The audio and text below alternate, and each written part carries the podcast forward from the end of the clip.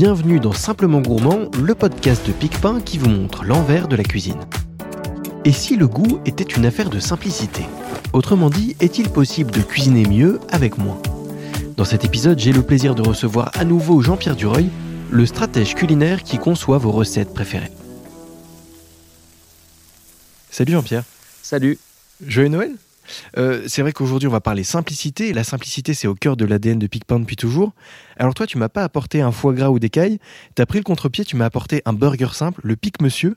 Comment t'incarnes la simplicité dans les recettes de Picpin Joyeux Noël à tous. Petite anecdote, j'ai eu euh, dans ma carrière à, travailler des offres pour Noël, dont euh, les recettes de la bûche. Hmm.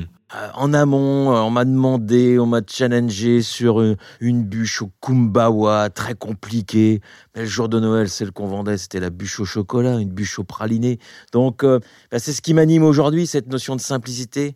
Pour répondre à ta question, César, c'est effectivement ce pic croc, ce pic monsieur, bah, c'est simple, mais c'est tellement bon. Toi, c'est vrai que tu es quelqu'un qui pense avec ton ventre, c'est quelque chose que tu rappelles souvent, et c'est important quand on mange. Bah, c'est la clé. la clé hein. On dit que l'intestin est le, euh, une forme du, du cerveau. Donc hmm. tout ça, c'est clair, c'est ce qui m'anime. Et donc cette simplicité sur le croc, c'est la crème épaisse, de l'emmental râpé, du jambon supérieur et tout simplement un petit coup de poivre mignonnette. Mais pourtant, c'est intéressant parce que depuis 10 ans, on voit que la tendance, elle était plutôt au burger gourmet, donc avec une surenchère d'ingrédients, pour faire simple, j'ai l'impression que la recette de Picpin, elle est un peu à contre-courant, tout en étant pleinement d'actualité. On parle de sobriété.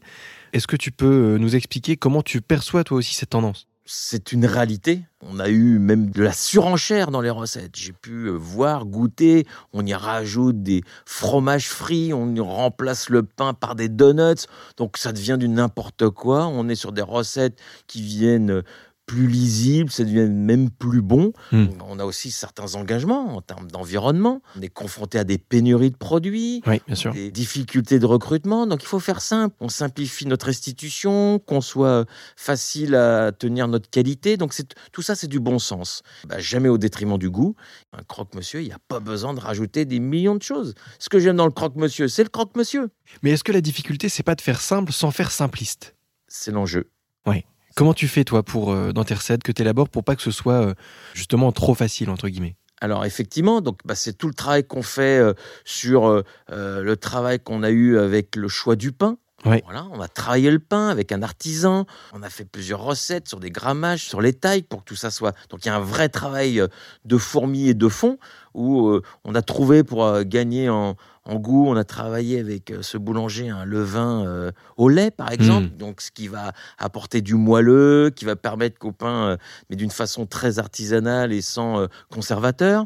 on a passé beaucoup de temps sur chacune de nos sauces. Il n'y a pas besoin de millions de choses si ta sauce est bonne. Et puis le choix des produits, voilà, et on complexifie pas. Donc pour y arriver, c'est le goût, c'est un travail en amont, un travail de fourmi, et qui, en fait, à la finalité, permet une restitution où c'est bon. Si je comprends bien, ce que tu entends par simplicité, c'est peu d'ingrédients, mais des ingrédients bien choisis, bien sélectionnés, bien travaillés en amont Voilà, ce qu'on peut appeler l'équilibre de la matière. Oui, c'est l'équilibre de la matière pour que ça soit bon. Tu parlais il y a quelques instants d'adaptation aussi, qui est euh, quelque chose qui est euh, en plein dans l'air du temps. Comment vous avez fait, par exemple, quand vous avez été confronté, comme tous les restaurateurs, au fait que du jour au lendemain, bah, pam, il n'y a plus de moutarde? Comment, on fait? Effectivement, on a été confronté dans les premières recettes. Je vous parlais du croque on associait un peu de moutarde euh, dans notre euh, croque-monsieur pour apporter un peu d'aspérité, plus de moutarde. Bon, eh ben, c'est là où on a remplacé, non pas par de la complexité, on est revenu par ce petit coup de moulin à poivre qui va donner un peu exhausteur de goût, mais d'une façon. Euh, donc, ça, c'était une première idée qu'on a eue et qui est en place aujourd'hui. Et on ne regrette pas parce que ce petit poivre, eh ben, ça fait le job. Et puis, un autre, on avait une recette avec de la moutarde au miel.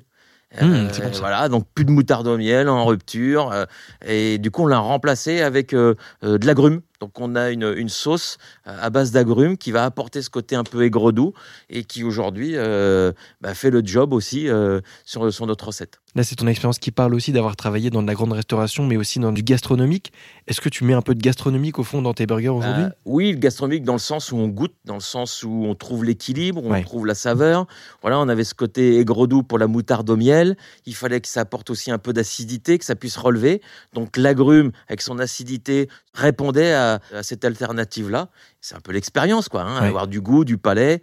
Puis quand on teste, en fait, on goûte Voilà, on goûte, on fait goûter, on se plante, on recommence, puis à un moment donné, ça se fait. Quand tu fais évoluer les recettes de PicPan, il y a quelque chose qui est aussi très important pour toi, c'est le fait d'optimiser les recettes pour limiter le gaspillage, c'est ça? Ça en fait partie. Ouais. Faut qu'on vive avec son temps. J'aime pas faire à manger pour les poubelles. Donc euh, arrêtons de donner à manger aux poubelles. Donc on conçoit aussi tout ça. On se souvient tous d'une époque où McDo jetait les burgers qui n'étaient pas consommés dans les 3 minutes. Ça aussi, on le prend en compte il est important voilà, dans le choix de nos produits, euh, dans la sélection de nos produits, dans l'équilibre. Je parlais de l'équilibre de la matière, elle est dans l'équilibre de la recette et aussi de, décomplexifier le nombre d'ingrédients. C'est plus facile à gérer, c'est plus facile à commander, il y a une meilleure maîtrise. Ça fait partie du job aujourd'hui, euh, quand on cuisine, euh, de penser à ça. C'est pas par obligation en fait, c'est une conviction. Jean-Pierre, on arrive à la fin de cet épisode. Est-ce que tu as un mot de la fin que tu souhaiterais faire passer? Bah, tout simplement, euh, toute cette démarche-là, c'est de faire moins pour faire mieux, pour en fait mieux pour mieux. Et on retrouve cette notion de paradoxe. Merci beaucoup Jean-Pierre. Simplement Gourmand, c'est le podcast de Picpin. Je vous remercie d'avoir écouté cet épisode. N'hésitez pas à nous envoyer vous aussi vos propres paradoxes pour demander comment Picpin peut y apporter une réponse savoureuse. A bientôt et bon appétit